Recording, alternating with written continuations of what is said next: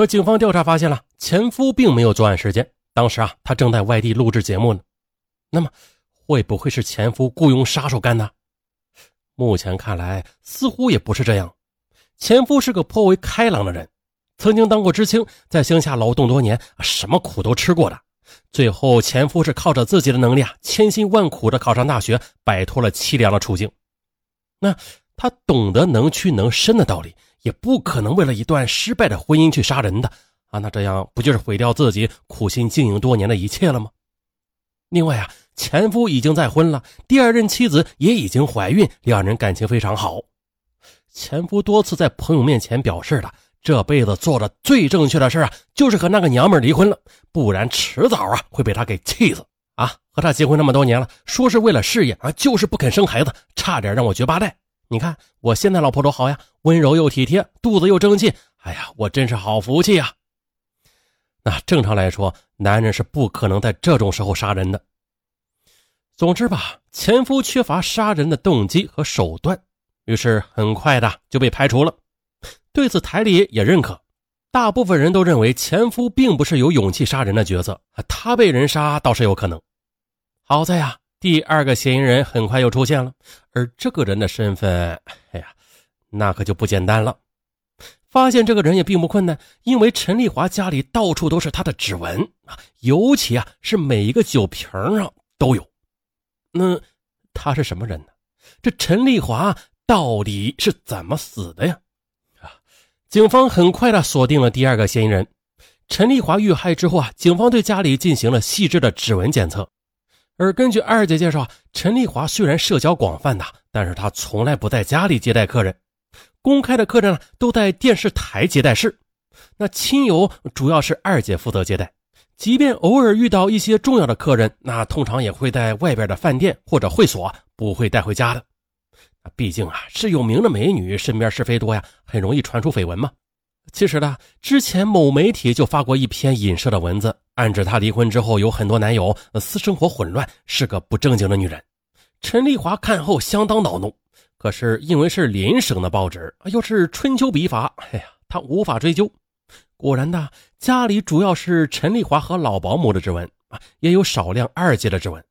然而，警方却发现了一件怪事啊，几乎每个家具上，尤其是每个红酒的酒瓶上，都有同一个人的指纹。指纹太多了，唯一解释就是这个人应该就是住在这里的，或者呃曾经住过很长一段时间。那么。会不会是陈丽华的前夫呀？经过鉴定，指纹和前夫不同，那又会是谁呀？啊，虽然一直没有公布结论，但台中的人都知道，就是台里大领导留下的。这个台里大领导也是个文人，七十年代的老大学生，在文化界里也是颇有名气。九十年代才进入电视台，台里大领导能力都是很强的。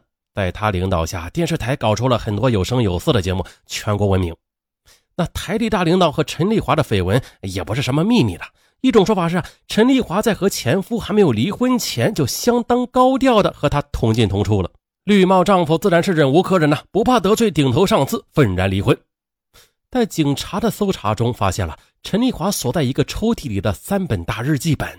陈丽华呀，从中学开始就有写日记的习惯。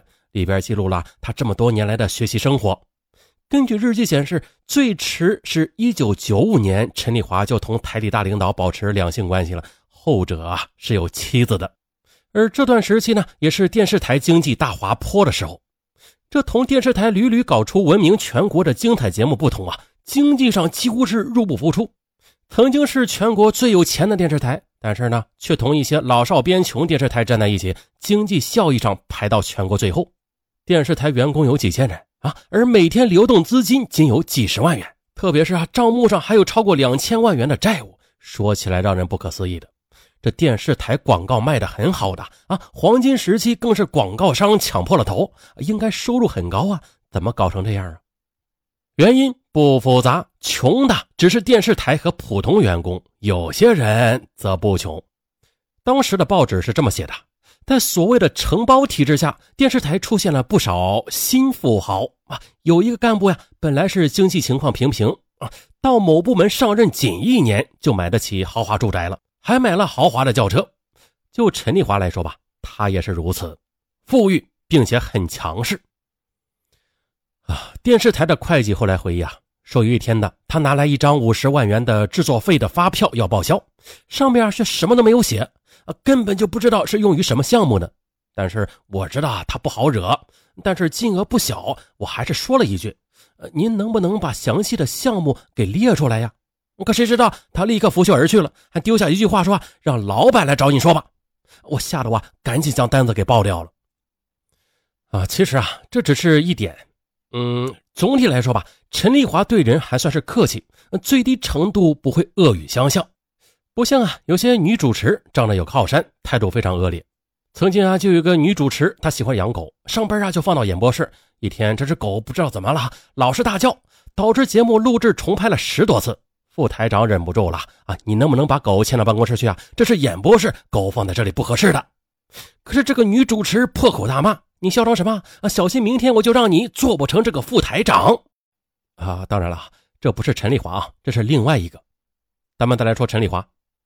很多人说了，陈丽华有超过一千五百万的财产，那其中大部分就是这么来的。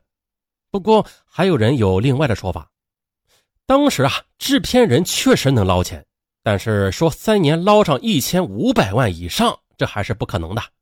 国家经济大环境在此呀，啊，普通职工年收入才一两万的，那搞钱数量也是有限的。一说陈丽华还不止这么多钱呢，还有一部分资产已经转移到了国外。自然的，陈家后来解释是陈的大姐在海外开公司，本来就有钱，而陈丽华也是有富商男友和有钱的亲戚，那给他一些资金也没有什么稀奇的。可是稍微上道的朋友都知道啊，这陈丽华的钱既然有一部分是灰色收入，那按照常理来说，应该是用尽方法转移到海外啊，绝对不可能反而从海外送回国内的。一旦因为腐败问题被查，那这些钱无论是黑是白，肯定全部的会被查封的。那最终能够拿回多少，那就难说了。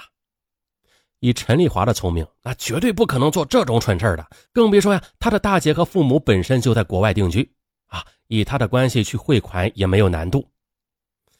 而实际上啊，陈丽华遇害之后，来源不明的巨额财产确实被查封了啊，也并没有让他的家人来继承。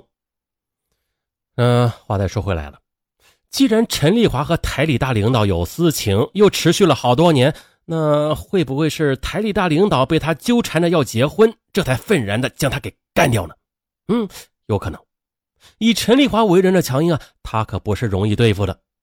就看他生命最后时期的搏斗，就可以知道他的性格了。这普通女人遇到男性持刀歹徒入室，刀已经架在脖子上，那早就吓得屎尿齐流了。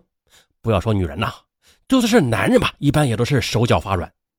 比如啊，当年的明星吴若甫绑架案中，作案的歹徒就说过，即便是一米八几的大汉，还有混社会的家伙，一旦被我们用刀架住脖子绑架时，通常都会吓得魂飞魄散。